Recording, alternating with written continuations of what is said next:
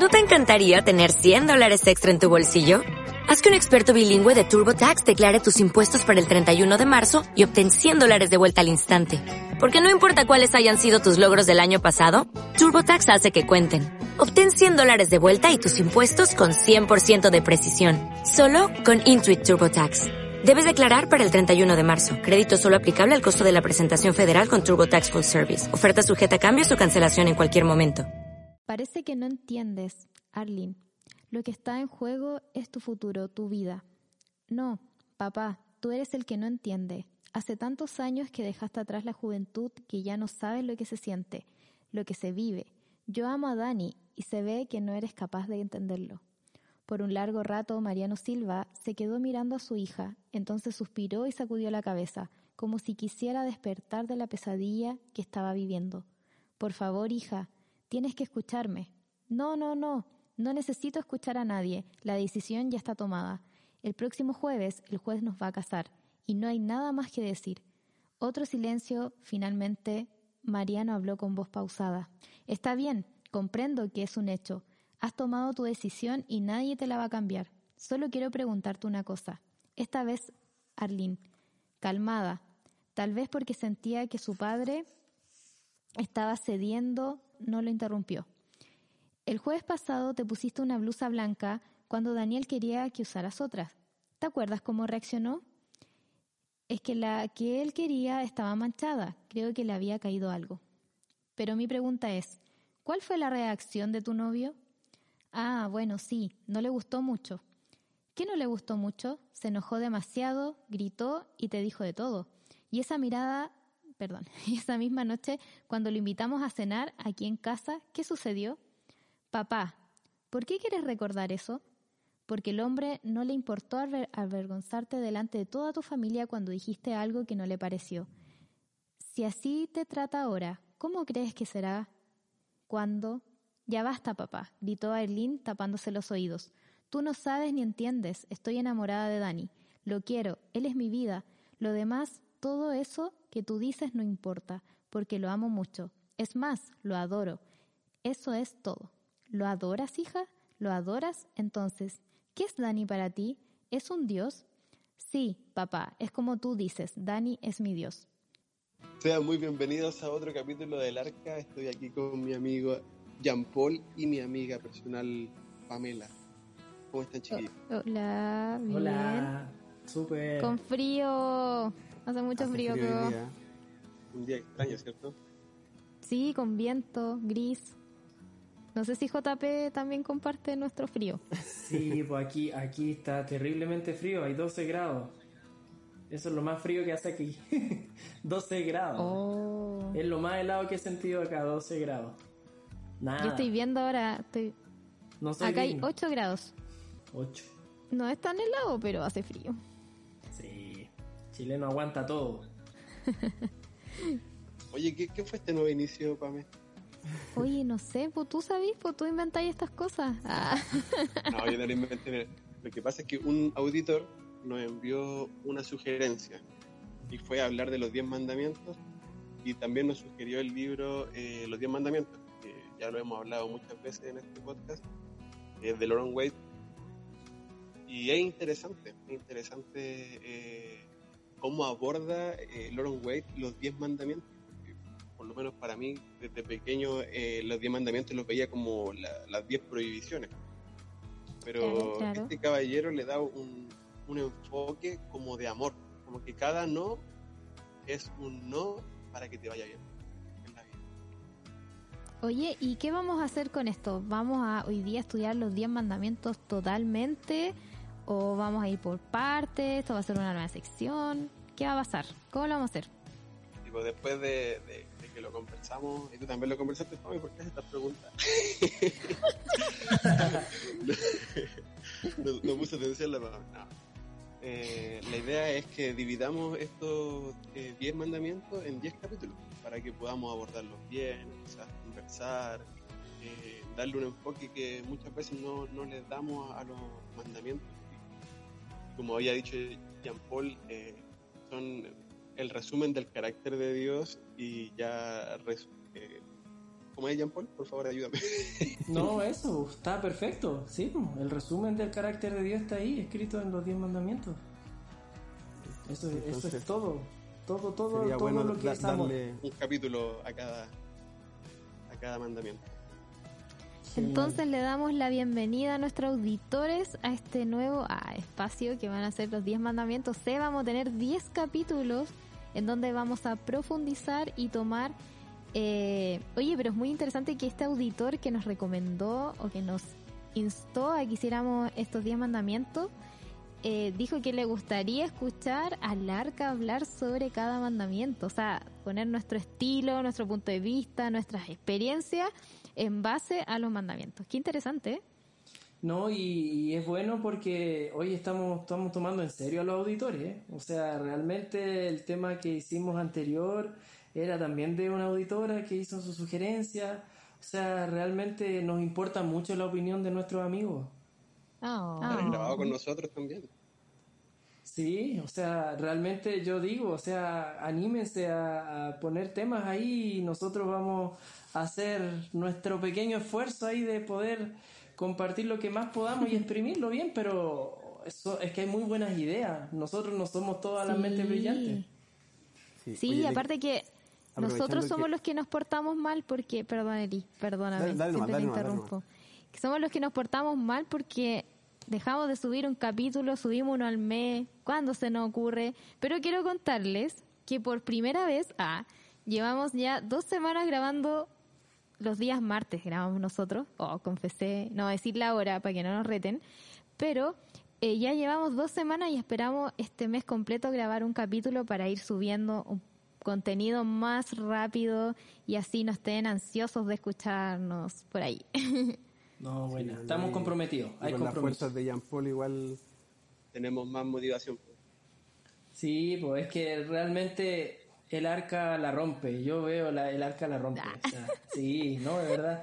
Eso es que ya eh, es algo muy familiar, entonces es imposible no querer. Es como que da gusto venir a, a compartir, es, es bacán, lo pasamos genial, lo encuentro. Sí, nos sentimos libres de, de compartir lo que sentimos, nuestra experiencia, lo que es Dios para nosotros y también somos súper sinceros si un día no nos sentimos bien, si, si nos equivocamos, etcétera. Y gracias a todos ustedes porque nos quieren tal y como somos. Oh, estamos emo hoy día. Uh, puro llorar, ¿Qué ¿no? pasó? Aquí. puro llorar. Oye, y lo, Oye, lo otro, Quiero mandarle saludos a la auditora que nos sugirió el, el, el tema, y es de Colombia. Se llama María del Mar, para que vean que tenemos eh, hartos auditores extranjeros. Oh, mira, qué Bueno, sorpresa, no María del eso. Mar María tiene del que Mar, compartir. muchas gracias por... En todo Colombia tienes que compartir eh, porque vamos a, a complacer tus deseos. Sí, Estos nos 10 regalaste 10 capítulos- capítulos, po. Sí, de una, tomamos el desafío. Quizás qué cosas van a pedir ahora. Bueno, ya pues chiquillos, entonces Uy, el asunto ¿Cómo es se va a llamar el capítulo? el de hoy, Sí, no le pusimos nombre de nuevo. mm, no, pues pero ahí lo teníamos creo ahí en la pauta. Pero ¿cómo le vamos a poner los 10 mandamientos? Primer solo mandamiento Dios. es muy fome, ¿eh? Un solo Dios. Ah, pero Justo. a- a- ¿También a- puede ser? Sí. A este Dios. capítulo. ¿Le gusta adorar a Dios? Bueno, lo sabrán cuando vean este capítulo. Siempre Ya, hacemos lo Cuando lo escuchen ya van a saber que está de discusión. Oye, pero, pero el de la ciudad, el campo, les quiero decir, auditores, ya, para apoyarnos más, pues no prendió la cuestión, pues traten de compartir, pues. Pero nunca le En capítulo menos escuchado. Sí, porque le pusimos un nombre muy, muy emotivo, era bonito. Cambios de vida. Muy rupestre, muy rústico. Que- que quizás la Sí. gente no está preparada para, para cambiar la vida. Dijo, oh, no, el arca me va, me va a poner un desafío muy grande. Mejor no. Sí, no. Next. No, no, no, no hablamos de ordeñar vacas ni nada de eso, así que no se asusten. Bueno, avancemos, pues, entonces. Sí, pues empecemos. Capítulo El- sin nombre. Sí, a cuando lo, cuando lo pongan ahí, cuando lo lean, van a saber que esta discusión Sí. quedó resuelta. Entonces, bueno, la, la reflexión con la que queremos empezar, ¿cierto? El, el- el tema de hoy día y el podcast es que realmente, eh, si ustedes se ponen a pensar, chiquillos y amigos que nos escuchan, y Pame y Elías, eh, estamos en un tiempo, ¿cierto?, donde eh, históricamente no ha habido otro tiempo mejor para poder desarrollarse y para poder tener una civilización eh, desarrollada y, mucho más avanzada que en este tiempo. O sea, la ciencia nos ha permitido conectarnos de distintos lugares del mundo simultáneamente y de manera inmediata, instantánea. Eh, hay tantos avances tecnológicos que nos permiten que nuestras vidas sean muchísimo más fáciles de lo que fueron hace 10 o 20 años atrás. Y sin embargo, cuando uno analiza el mundo en el que vivimos, por más que tenemos tantas facilidades para que nuestra vida sea mejor, eh, no sé si realmente creemos que el mundo está mejor. O sea, la pregunta es, ¿por qué si vivimos en un tiempo en el que hay tantas cosas para que la vida esté bien y para que todo funcione bien en el mundo entero, ¿será que eso nos ha ayudado a que el mundo esté realmente bien como nosotros deberíamos estarlo con estas ayudas tecnológicas y estos avances? o realmente el mundo en vez de estar mejor como que está peor, como que no está funcionando, que realmente hayan tantos progresos y avances como que no tiene mucha relación quizá, o que no sé, ¿cómo lo ven ustedes? ¿Qué piensan ustedes? Oye, se me ocurrió algo, eh, bueno, es como complementando lo que decís tú en realidad, que es curioso, por ejemplo, tú que estudiaste también como contabilidad y eso como más de administración, antiguamente los contadores escribían en libros todo su, todas las cuentas y todo. O sea, yo pienso, sí, N pega. Se creó la tecnología, el computador, ¿cierto? Para digitalizar, las planillas Excel, todo para tener un poco más de tiempo, o mucho tiempo, porque en realidad te ahorras mucho en copiar, pegar, copiar. Pero, y así un sinfín de cosas se han creado como para beneficiar y tener más tiempo en cosas, pero en realidad tenemos menos tiempo. Y es como, es como extraño, ¿cierto? Que que la tecnología se va creando para ayudarnos, se supone, a nosotros, pero no tiene ese, ese resultado. Bueno, eso me acordé. No, buena aporte, buena A la vez también te crea problemas. A la vez te crea también dependencia de otras cosas, sobre todo las redes sociales que a veces no hacen procrastinar tanto. Sí, entonces el asunto es como que la reflexión es que por más de que en el fondo tengamos avances en la ciencia, nuestros avances en términos de cómo somos como personas individuales, lo que hay interiormente, no exterior a nosotros, sino lo que hay dentro de nosotros, que es lo que tiene que ver con nuestro temperamento, o mejor dicho, con nuestro carácter, nuestra manera de relacionarnos interpersonalmente, como que no ha permeado o no ha logrado hacer que nosotros, por más que tengamos facilidades para hablar, probablemente en vez de que pudiéramos, porque estamos en la era de las comunicaciones, donde todas las comunicaciones son fáciles, pero resulta que ahora que tenemos más facilidades para comunicarnos, resulta que nos llevamos más mal que cuando teníamos menos facilidades para comunicarnos. Entonces, realmente la reflexión de fondo es eh, la, la ciencia y todos los avances de la sociedad no ha logrado meterse dentro de nuestras vidas personales, dentro de nuestros principios morales, de nuestros valores, o sea, vemos personas que tienen quizás cada vez menos valores, menos principios, menos respeto, menos tolerancia, menos eh, orden, menos civilización, aun cuando hay más medios para poder tenerlo. Y es porque pareciera que la sociedad carece de algo. O sea, a la sociedad le falta algo y que no es tecnología y que no es plata y que no es desarrollo y que no son muchas de las cosas que antes no habían, pues no son. Entonces, si uno se pone a pensar un poquito cómo era la sociedad quizás hace 50 años atrás, cuando vivían nuestros abuelos, ¿cierto? Nuestros papás, eh, cosas básicas como, por ejemplo, no sé, pues tú no tenías a lo mejor firmar, no firmabas un contrato para hacer algo, pero dabas tu palabra, pues. decía yo te doy mi palabra. Y eso pesaba mucho en ese tiempo y nadie te cuestionaba si tú ibas a aprovecharte de eso porque era tu palabra. Y hoy eso está obsoleto. Y, dar la palabra tenía que ver con, que tú eras una persona de respeto y eras una persona de honestidad, de valores, de lealtad. Y eso hoy ya nadie lo cree. Si yo le digo a alguien, yo te doy mi palabra que te voy a pagar el auto que te compré, no te lo creen. O sea, si no hay un papel en la mano, yo por más que me des tu palabra, ¿por qué? Porque hay más personas corruptas, porque hay más personas que tienen menos principios para vivir. Entonces, en ese marco, creo que es súper interesante estudiar los diez mandamientos. No sé tú qué pensáis, Elías, de eso. Pues, es lo mismo, a pesar de que hay tanta información disponible en Internet, hay tanta información, no sé, en Instagram tú te puedes meter y hay montones de psicólogos dando ayuda de, cómo mejorarte a ti mismo y todo, pero aún así pareciera de que hay una decadencia más grande. Cada vez, eh, no sé, puede salir un, psicólogo dando dándote consejos, pero también pueden salir 10 nuevos eh, cantantes que que hacen que los jóvenes eh, tengan una mentalidad totalmente distorsionada de la realidad. ¿ya? Eh, creo que la ciencia nunca va a poder solucionar los problemas de, la moralidad de la sociedad porque hasta ahora se está viendo, no es como que fueran temas totalmente separados, y quizás ni tan separados, sino que hasta contrario. Voy a leer el primer mandamiento para que comencemos a de lleno ¿ya? Bueno, sabemos que los mandamientos se encuentran en Éxodo 20, ¿cierto? Y comienzo a leer el primer, no es un versículo, está como en dos. Dice, Dios habló todas estas palabras diciendo, yo soy Jehová tu Dios, que te saqué de la tierra de Egipto, de la casa de la esclavitud. No tendrás otros dioses delante de mí. Y ese es el primer mandamiento. Que, que, podríamos mencionar el relato que una chica ahí que tiene una voz hermosa relató al principio del capítulo. sí, pues, eh, ahí podemos comentar un poquito de eso. ¿Te acordáis, Elías, cómo empezaba entonces el, capítulo, no? Sí, porque pues, la niña eh, creía estar en lo correcto en cuanto a la decisión que estaba tomando. Eh, se pone a discutir con su padre por, por, su novio que se iban a casar el padre le hace ver eh, el error que estaba viendo de, una manera muy sutil, y, pero de, todas formas eh, ella le da una respuesta que hace que le duela más el corazón al padre.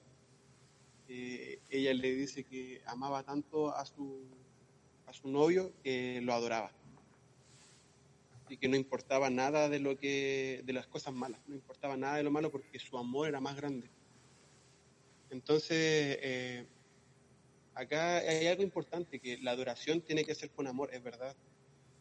Y acá había un amor de esta, de esta niña hacia su pareja, pero eh, como bien dice el mandamiento, no tendrás dioses ajenos delante de mí, ella estaba haciendo a su, a su pareja su Dios, estaba haciendo la persona más importante de su vida.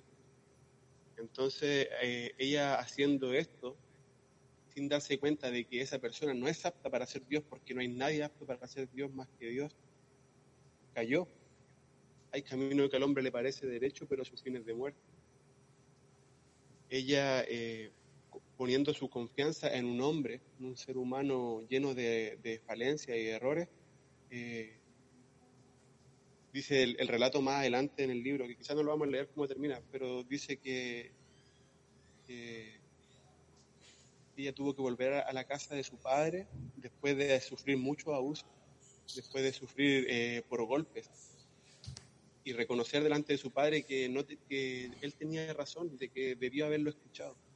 Entonces, asimismo, eh, nuestro Padre nos dice que no tengamos dioses ajenos delante de Él por el hecho de que esos dioses no son dioses, no son dignos de ser dioses y nos van a llevar a un mal camino. Buena. Sí, y, también es, importante que como que reflexionemos como en un mandamiento, e, este es uno de los mandamientos como cortitos pero profundos, porque de los, de los diez mandamientos, cuatro mandamientos hablan del amor a Dios y los otros seis hablan del amor al prójimo. Pero de los que hablan del amor a Dios, el más cortito es este, pero es muy profundo. Dice, yo soy Jehová tu Dios, ¿cierto? No tendrás dioses ajenos delante de mí. Y ya, Así como que, y hasta ahí llegó. Entonces, de pronto, eh, nosotros como que tenemos un poquito estereotipados los mandamientos, ¿cierto? De que los mandamientos son puras eh, prohibiciones y cosas que no debemos hacer, y no hacer esto, y no hacer aquello, y no lo otro. Pero analizábamos ahí la pauta de que este mandamiento es diferente porque este mandamiento no es una prohibición, es una invitación más que una prohibición. A, a escoger en el fondo a uno solo, o sea, a, decidir amar a uno solo y no a muchos, a solo a Dios. O sea, Dios en el fondo está diciendo, quiero que, que tengamos una relación como íntima eh, de tú y yo y no un tercero entre medio. Es como, no sé, es como es como el juramento que se le hace, Pame quizás puede recordar esos bonitos momentos, ¿cierto? Cuando se fue al altar con Dani y entonces le dijo que va, iba a estar solo para él en el fondo y que ella no iba a ser de nadie más que de él y él de ella y es como una promesa, un pacto que se hizo, ¿cierto? Y porque tomaron la decisión de amar solo a una persona y de entregarse solo a una persona que era su esposo, ¿ah? su esposo. Y es como que eh, yo creo que los mandamientos parten con el primer mandamiento diciendo hagamos un pacto, hagamos un trato, casémonos. O sea, estemos solo tú y yo y no quiero no, y no tengamos a intermediarios o a terceros entre nosotros. Eh, entonces creo yo que el, mandamiento decíamos que es una es, eh, no es algo que no debemos hacer, es algo que Dios nos está invitando a hacer, que es amarlo solo a Él, eh, entregarnos solo con Él. Oye, y de forma práctica, o sea, bueno, tú mencionas el matrimonio, que igual yo te puedo decir que en el momento del altar yo no me acuerdo de nada. Sé por el video que yo dije, te juro en vez de prometo, que me equivoqué. yo juré. Eh, pero, pero claro, es algo que uno conversa obviamente cuando ya toma la decisión de casarse. Eh, pero claro, en la práctica igual es como heavy, porque al final te das cuenta que igual las palabras, como uno dice, se las lleva el viento y en la práctica en realidad es un desarrollo que va de poco a poco. No es como que en el altar uno dice, ok, eh, tú eres todo, por decirlo así en resumido. Eh, voy a estar ahí en las buenas y en las malas y bla, bla, bla, hasta que la muerte nos separe. Eh, no es como que ahí se sella algo y, va a campo, yo voy a cumplirlo y todo. En realidad no es así, pues, o sea, es un, un proceso que, que dura, dura meses, años, quizás décadas. Ah, y, y yo creo que con, el, con Dios es lo mismo. O sea, pero yo soy una auditora, que yo para mí no considero, o hasta leo este mandamiento y lo encuentro como súper egocéntrico. Así, soy alguien que no, que no creo en esto. Eh, ¿Cómo lo podemos explicar de una forma más sencilla, donde, donde sea más cercana o más más cariñosa, porque Dios es amor y todo, pero Él no nos está obligando a que eh, no nos está obligando, pues es algo que es un desarrollo, una relación y que al final uno, nosotros lo tenemos súper implantado porque somos cristianos hace muchos años y para nosotros leer esto es como ley, ¿cachai? O sea, es algo que es súper normal, para nosotros tenemos un solo Dios y nos atacamos cuando alguien llega con todos sus dioses y como están de moda los budas y todas esas cosas en las casas y como que igual nos horrorizamos, pero alguien que no cree en esto o alguien que no conoce ¿Cómo podemos explicarle este versículo en forma más práctica? Les tiro la pelota. Eh, justamente aquí tengo anotado algo que escribí del libro, que me pareció, y creo que responde a tu pregunta. Lo que, lo, que hace este, este versículo es una advertencia que a la vez motiva. Y, lo que queda, no, es una advertencia que está motivada por una profunda preocupación. Perdón. Y, y el mensaje es este, no entregues tu lealtad no rindas tu devoción a otros dioses que no lo son en realidad. No te comprometas en el servicio de quienes, después de todo, te van a defraudar y lastimar. Buena. Sí, pues, o sea, yo comparto súper de acuerdo con la idea, porque, o sea, de fondo lo que Dios está diciendo es, eh, o sea, yo lo que entiendo, ¿cierto? Para mí personal es como, te voy, te estoy haciendo una invitación, quiero que seamos los dos, que hagamos algo juntos, que tengamos una vida juntos. Eh, pero, eh, pero no quiero que, que, lo pasen mal, porque si tú decides en el fondo por otro que no sea yo, lo vas a pasar mal porque en realidad yo soy el que te saqué de Egipto, o sea, aparte diciendo eso en el fondo. O sea, cuando, y, y salir de Egipto para los amigos que quizás no conocen mucho la historia del Israel, eh, Israel vivió 400 años en esclavitud en Egipto y Egipto era sinónimo de opresión, de falta de libertad, eh, de esclavitud, de, sufrimiento, de padecimiento. O sea, era una tortura Egipto realmente. Entonces Dios parte diciendo, mira, yo te hice libre. Eh, cuando tú estabas como ahogado y atrapado, yo te di libertad. No escojas, no des un paso atrás en el fondo. No, no escojas lo, aquello que te va a volver a, dejar de hacer libre como yo te... A, que, a quitar la libertad que yo te di en el fondo. Eh, entonces lo entiendo así un poco. Oye, pero qué lindo porque eso quiere decir que Dios hizo algo por ti antes de que tú lo pusieras en primer lugar. Exactamente. Y ahí él se lo recuerda. Po. O sea, yo creo que eso es como igual una clave muy importante porque cuando uno está quizá en un momento difícil o estás pasando una crisis, llega un momento en que uno se siente y empieza a analizar y, después cuando sales de esa situación, eh, ahí es donde Dios de algunas, de múltiples formas, te puede decir y te, y te recuerda y te dice, mira, yo estuve cuando nadie más estuvo. Cuando esos dioses que tú adoras, que eh, no, como decía Aria, no existen, o sea, no son falsos, no, no pueden hacer más por ti, pero yo sí estuve ahí. Qué genial, súper, súper bonito. Ya terminemos aquí, estamos listos. Nos vamos entonces. No, pero ahí hay un tema también de fondo que, que viene amarrado que no se puede dejar de tocar, que es el tema de la adoración. O sea, realmente Dios está diciendo, yo quiero tu adoración. Pero esta palabra adoración, yo creo que sería bueno comentarla porque de pronto, no sé, no sé de pronto qué piensan ustedes de cómo la gente entenderá, así en la gente que no sabe mucho de Biblia, por ejemplo, qué significa adorar así. ¿Cómo creen ustedes o cómo ustedes lo, lo, entendían a lo mejor antiguamente, cuando no habían estudiado mucho, por ejemplo, Pame o Elías, no sé? Es como arrodillarse y o como Lutero cuando se latigaba, no sé, es como el, ah, así como el sufrimiento por otro, no sé, como el entregarlo todo. Lo hablo en el sentido como pensando que no sé nada. sí, pues, porque... así como que yo se me viene a la mente así como, como cuando han visto los judíos en el muro de los lamentos, que están ahí como todo el rato hincados, con las manos así, haciendo reverencia en el muro, ¿cierto? Como que uno se, se imagina que eso es adoración, ¿o no? No sé. Eh, yo también me imaginaría lo mismo. De hecho, casi todo lo, el mismo rey Nabucodonosor, cuando exigía adoración, eh, pedía que se arrodillaran. Y al sonido de todos los instrumentos tenían que arrodillarse y adorarlo. Exacto. Puede ser como una también algo de posición que la gente puede entender como ya una posición de adoración. Sí, puede ser. O también puede ser como que la gente se imagina como por adoración cuando escucha la palabra, como, como cantar así, como con mucho fervor así, o, a todo pulmón, ¿no es cierto? Con los instrumentos así súper fuertes, y como que eso es adoración también, que hasta cierto punto podría tener una parte, ¿no? Podría aplicar. Pero, ¿qué es adoración? Entonces entendemos que adoración y vamos a definir como un poco el concepto de adoración que la palabra adoración tiene relación con, una sumisión, con un rendimiento, como con un sometimiento, ¿cierto? O, con una entrega, podríamos decirlo de una palabra más bonita, ¿cierto? Eh, absoluta a, Dios, en este caso, a Dios.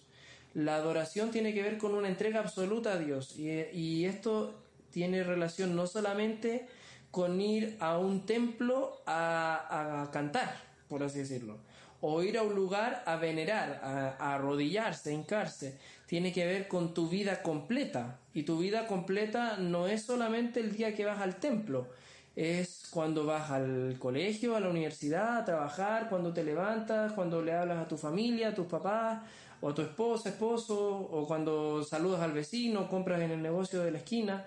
Eh, todo lo que haces en todos los días, en cada momento, en cada segundo, eh, someterlo siempre y rendirlo y entregárselo a Dios.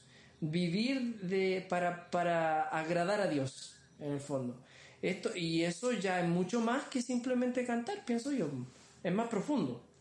Es mucho más profundo.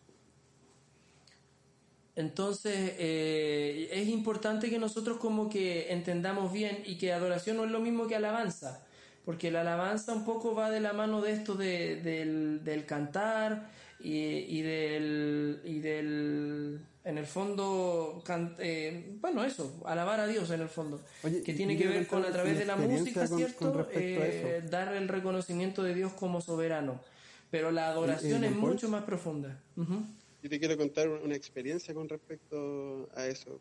como personal.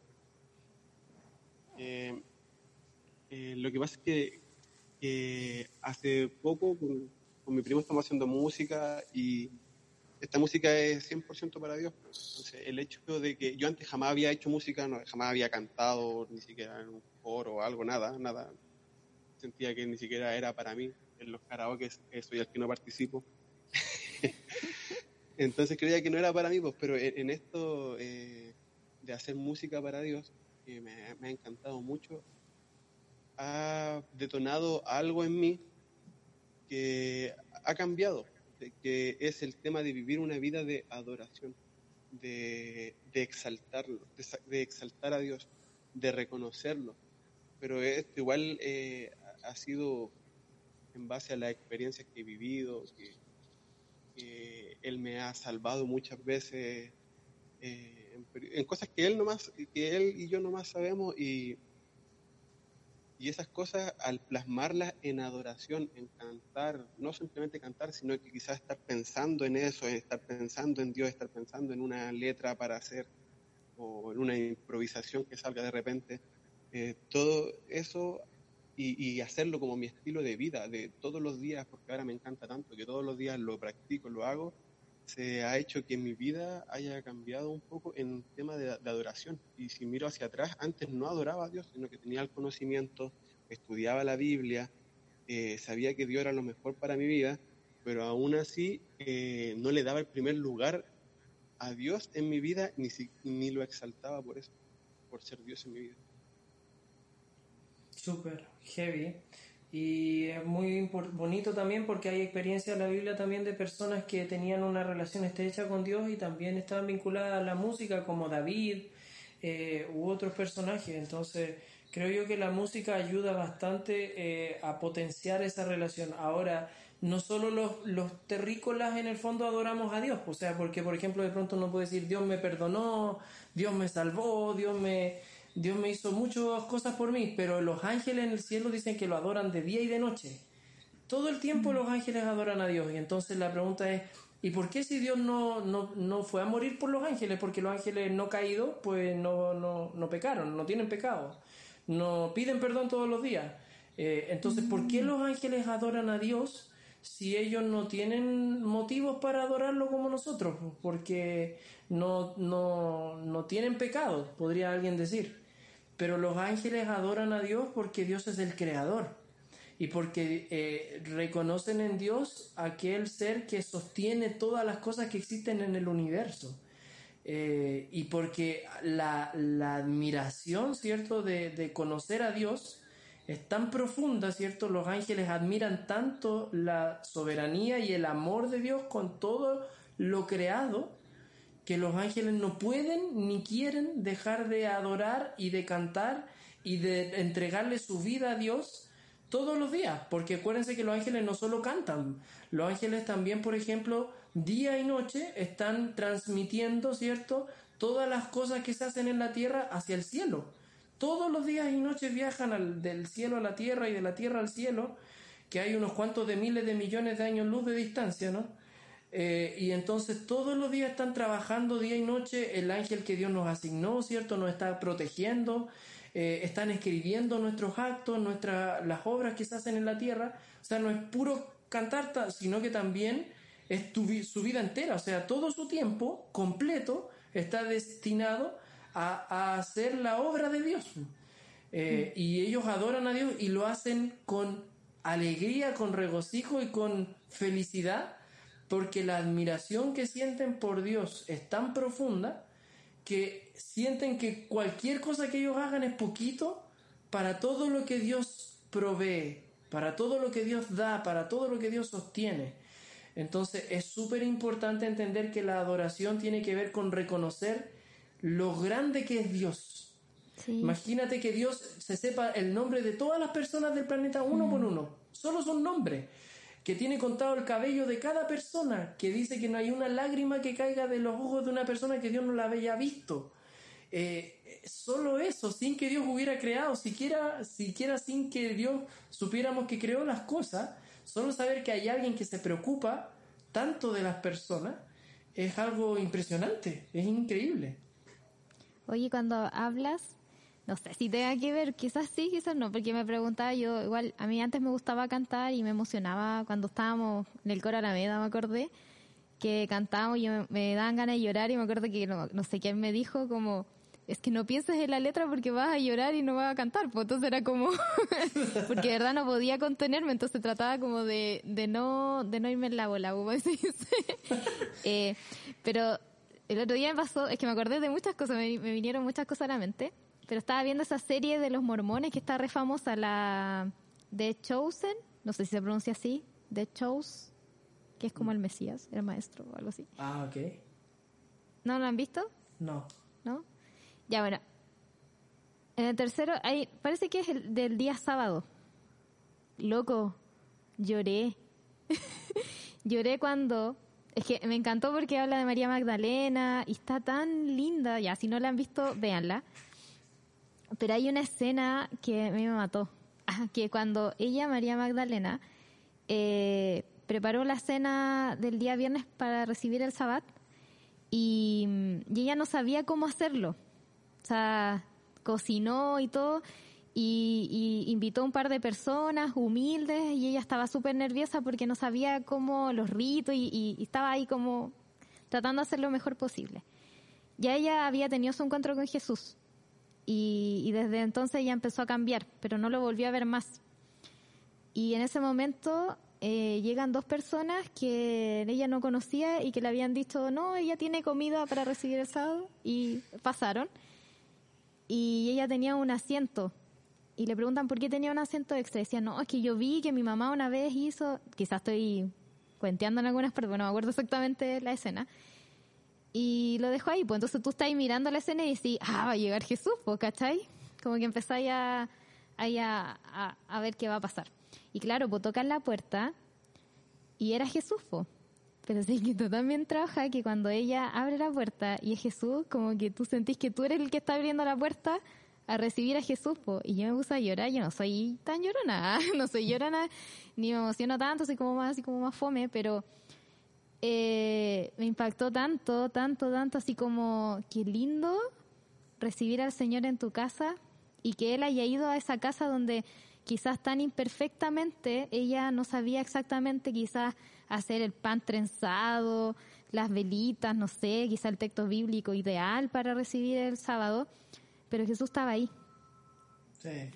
Se me vino esto a la mente porque eh, cuando hacemos una adoración de corazón, de así de verdad, de la, no hablo de música, no hablo de algo específico, sino que del hecho de adorar a Dios porque lo amas, porque lo sientes así, pero en la entraña, en la guatita, eh, Dios está ahí, entonces yo me emocioné porque dije, el Señor es tan hermoso, es tan lindo que en vez de haber ido a la casa donde estaba Salomón o con los sacerdotes, los, los bacanes de la época, él prefirió ir a la casa de María Magdalena donde ella estaba improvisando una cena, pero con las mejores intenciones, con el mejor eh, sentimiento de hacer eh, algo agradable para él.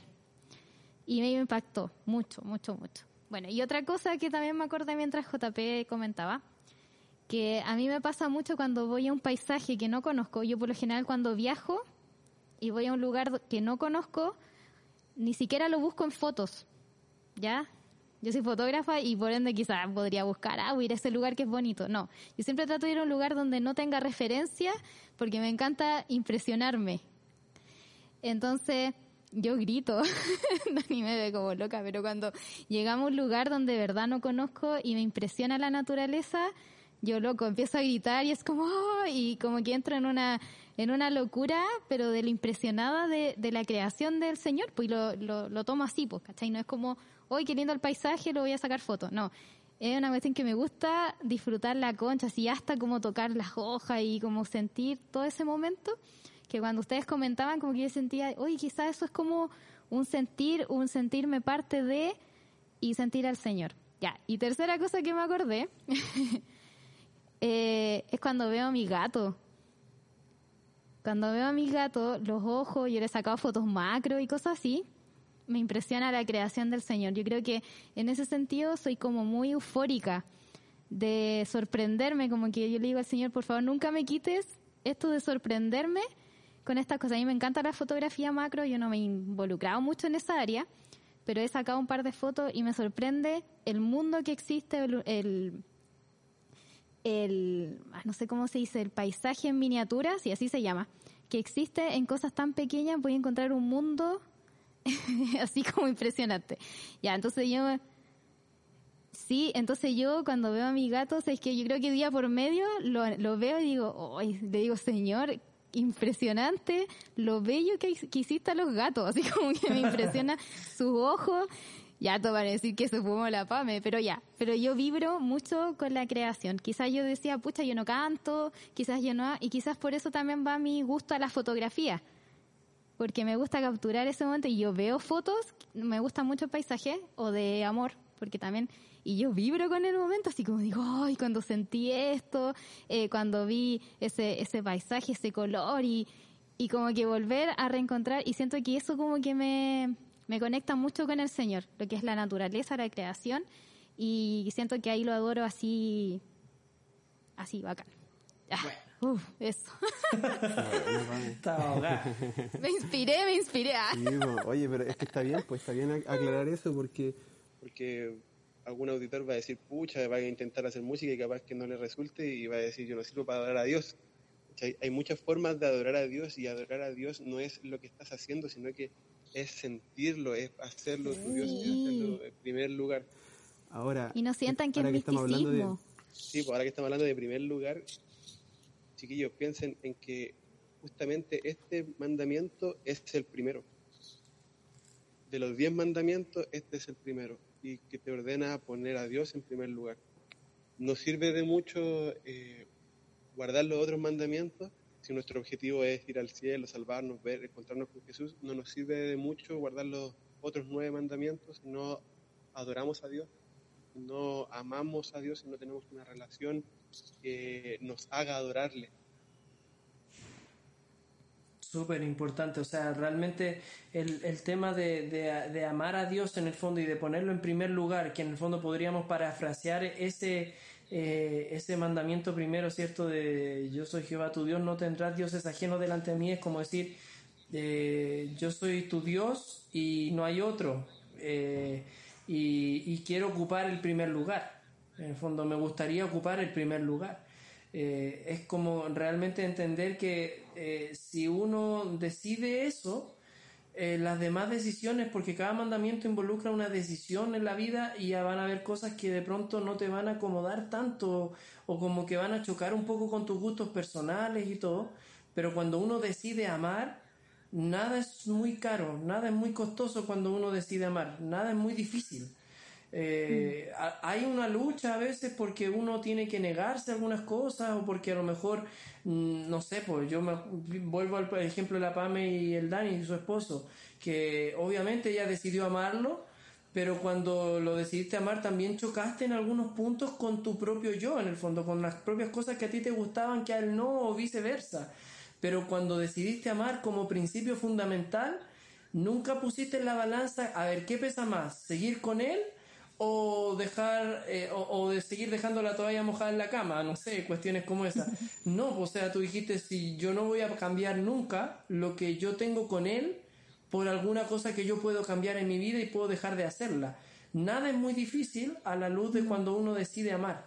Entonces creo yo que el primer mandamiento que Dios está poniendo ahí es, es escógeme a mí, elige amarme porque yo elegí amarte a ti, o sea, y eso, eso es un texto que está en la Biblia también que es súper lindo. Eh, vosotros me amáis a mí, pero eh, porque yo os amé primero a vosotros. O sea, la, la, historia de la Biblia dice, el que amó primero no fuiste tú, fui yo. Desde el día en que decidí darte libertad, desde el día en que, por ejemplo, Dios decide que todos los días haya oxígeno, Dios decide amarnos, porque uno puede decir, ah, pero aire, sí, pues, pero la gente que hoy en día tiene coronavirus entiende lo que significa no poder recibir ese aire. Y es terrible, es terrible que un día Dios decidiera no seguir dándonos ese aire para respirar, porque sería que todo el mundo pasase como por una aflicción como, no, como tener coronavirus, porque Dios todos los días decide dar oxígeno. ¿A quiénes? A los buenos, a los malos, a los asesinos, a los pedófilos, a los ladrones, A todos, a todos nos da el mismo aire para respirar, sin importar la decisión que nosotros tomemos.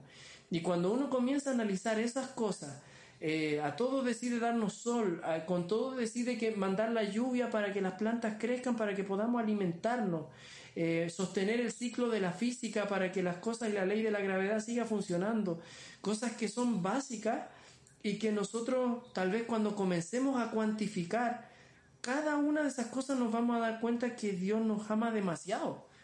Eh, y Dios está diciendo, yo hace mucho rato que decidí amarte pero yo te invito a que tú también decidas lo mismo. Decide tú amarme a mí, amémonos juntos.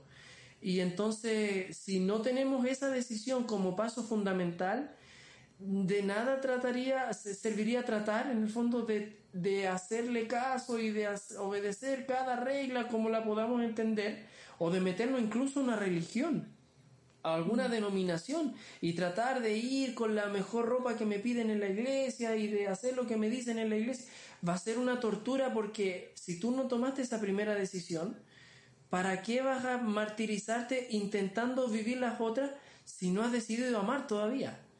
Mm. Entonces creo que ese es el paso fundamental que todos tenemos que dar y creo que tal vez nosotros no le hemos tomado la profundidad lo que significa el primer mandamiento. Qué bien. También me fui la bola. Pame Es que este tema es lindo, como dijo el Elías en la reunión de pauta, dijo, oh, siento que este capítulo va a ser lindo. Va a ser tierno. Eh, tierno, sí, po. Eso, no sé si llevamos ya casi una hora. Ah, ya está. Se pasó volando. Sí. Yo pensé que iba a ser más corto el capítulo. Sí, yo igual pensé que iba a ser más corto. Eh, no sé si quieren decir algo, ya vamos de lleno ya a finalizar, invitar también a que a que sigan los siguientes mandamientos. Sí, pues, o sea, no eh, solamente para mencionarlo, pero el tener dioses ajenos solo para sacar el estigma, pero de repente la gente como que está muy así metida en el rollo de que es como, no sé, pues, una estatua o alguna cosa que tú podrías tener con velas prendidas, ¿cierto? Y esos son los dioses ajenos, pero eh, desmitificar un poco eso o, sacarlo del estereotipo porque mucho más los dioses ajenos eh, tienen que ver con cualquier cosa que se ponga adelante de Dios, o sea, que esté por sobre Dios en tu vida.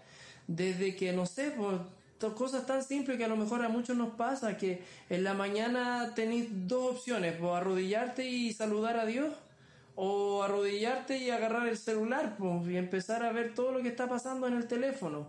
Y esa es una decisión que tenemos que tomar, y Dios en ese momento te está diciendo, yo te, te pregunto, ¿quieres ponerme a mí como primero eh, o, vas a, con quién compito, o sea, a quién le vas a dar tu primer saludo, tu primer buenos días, al teléfono o a mí. Y esa cuestión a lo mejor no la hemos considerado como un Dios ajeno, pero puede serlo. Y así cuántas, muchas miles de cosas, el trabajo, hasta la misma iglesia incluso, y los cargos en la iglesia. A mí me pasaba que yo tenía muchos cargos en la iglesia y a veces me tocaba ir a predicar hasta cuatro iglesias en un mismo sábado y yo tenía tantas cosas que hacer que en la mañana despertaba corriendo, corría la ducha, corría todo y terminaba el sábado y ni siquiera le había dicho a Dios buenos días, y era el día de él. Y a todo el mundo hice y mil cosas, hablé con miles de personas, pero a Dios no le hablé en todo el día. El día sábado, pues el único día que era de él. Y yo juraba que estaba haciendo todo por él y todo, y yo lo, cre lo creía de corazón, o sea, era sincero pero no había sido capaz de ni siquiera saludarlo. Entonces en algún momento en lo personal me cuestioné eso, pues, así como decir, oye, ¿realmente yo adoro a Dios o adoro a la iglesia? ¿A quién adoro? Eh, porque también uno puede caer en eso. Pues. Sí, pues, mira que todos hemos caído en eso. Pero, pero vamos aprendiendo. Dejémosla ahí. Ahí nomás, para que, a los que les duela, ¿no? A los que le caiga. Comenten, respondan. a... Ah.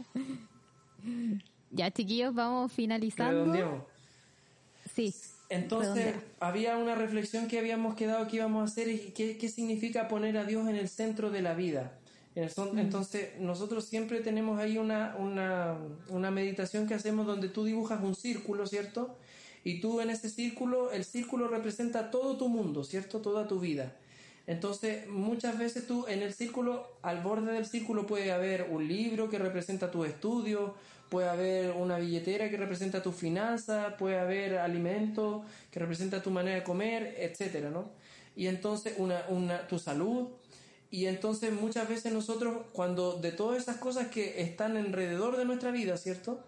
Eh, decidimos poner algo en el medio, es cuando decidimos que toda nuestra atención y toda nuestra preocupación va a estar centrada en eso que pusimos al medio.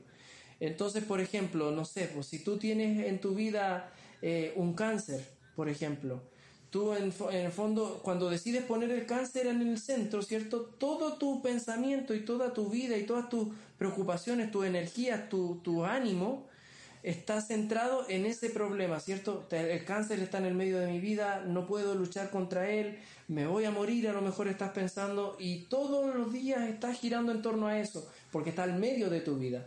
O a veces de pronto ya no tienes cáncer y pueden ser tus estudios y que quieres sacar esa profesión que te ha costado tanto y solo piensas en eso y toda tu vida gira en torno a eso. Eh, pero descuidas otras, otras áreas de tu vida cuando pones a eso en el centro. Entonces, ¿qué pasa cuando uno decide poner a Jesús, a Dios, ¿cierto?, en el medio de tu vida. Tú puede que tengas problemas en las otras cosas que rodean ese círculo, ¿cierto? Como en los estudios, como en la salud, como en la finanza. Pero cuando pones a Dios en medio de tu vida, es porque dices, cuando, cuando no tienes cómo solucionar, tú miras al centro, al medio, a Jesús, y le dices, ayúdame a resolver cómo soluciono mi problema financiero. Ayúdame a resolver cómo resuelvo mi problema matrimonial, cómo resuelvo mi problema de salud. Y entonces todas las soluciones se desprenden de mirar a ese centro, a ese, eh, a ese que está en medio en el fondo. Porque ya tu atención está puesta no en los problemas que me rodean, sino en que el que está en medio va a ser el que me va a ayudar a solucionar y a sobrellevar esas cosas que rodean mi vida. Entonces la reflexión de este capítulo es a que tomemos la decisión en el fondo de poner a Jesús y a Dios en el medio de nuestra vida, en el centro de nuestra vida, para que aun cuando hayan cosas a los lados, ¿cierto?, que nos estén afectando, cuando miremos al medio sabremos que no estamos solos, que hay alguien más luchando con nosotros. Eh, es como la reflexión que queríamos hacer para cerrar este capítulo. Una cosita pequeña. Sí, y una de las formas de darnos cuenta qué es lo que tenemos en el centro, que a veces inconscientemente que también podemos verlo como un círculo, como algo eh, de prioridades también, es cuando fallan.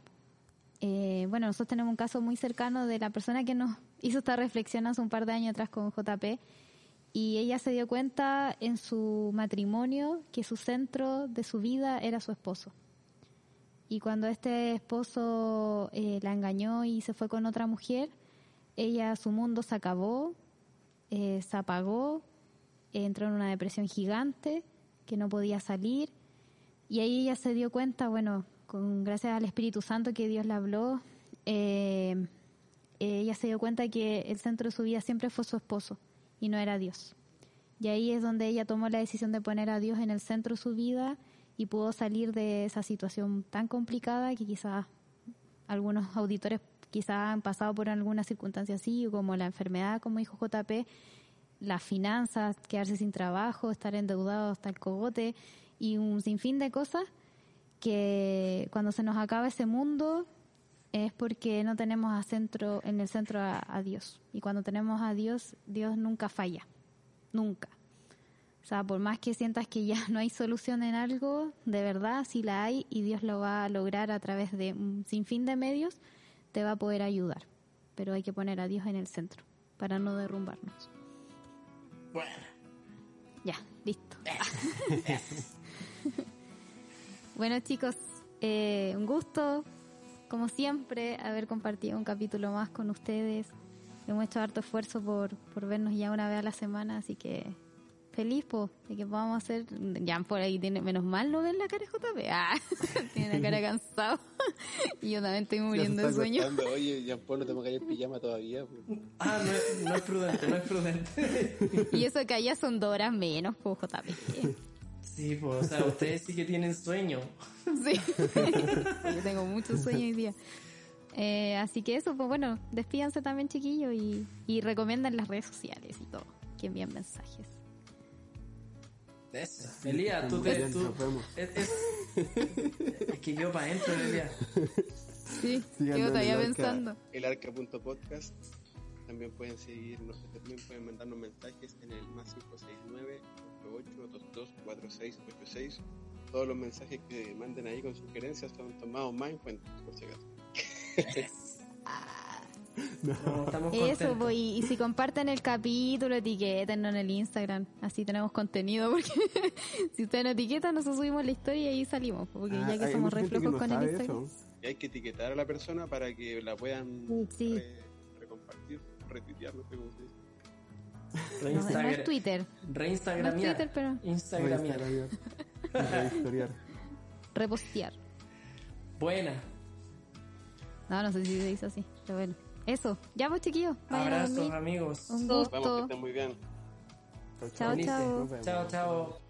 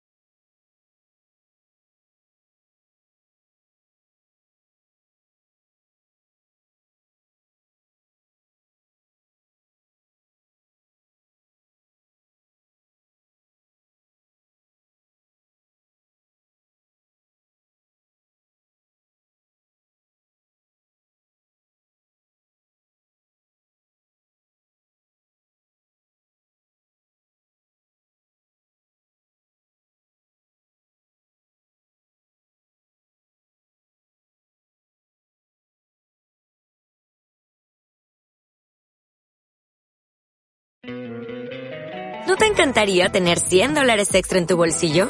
Haz que un experto bilingüe de TurboTax declare tus impuestos para el 31 de marzo y obtén 100 dólares de vuelta al instante. Porque no importa cuáles hayan sido tus logros del año pasado, TurboTax hace que cuenten. Obtén 100 dólares de vuelta y tus impuestos con 100% de precisión. Solo con Intuit TurboTax. Debes declarar para el 31 de marzo. Crédito solo aplicable al costo de la presentación federal con TurboTax Full Service. Oferta sujeta a cambios o cancelación en cualquier momento.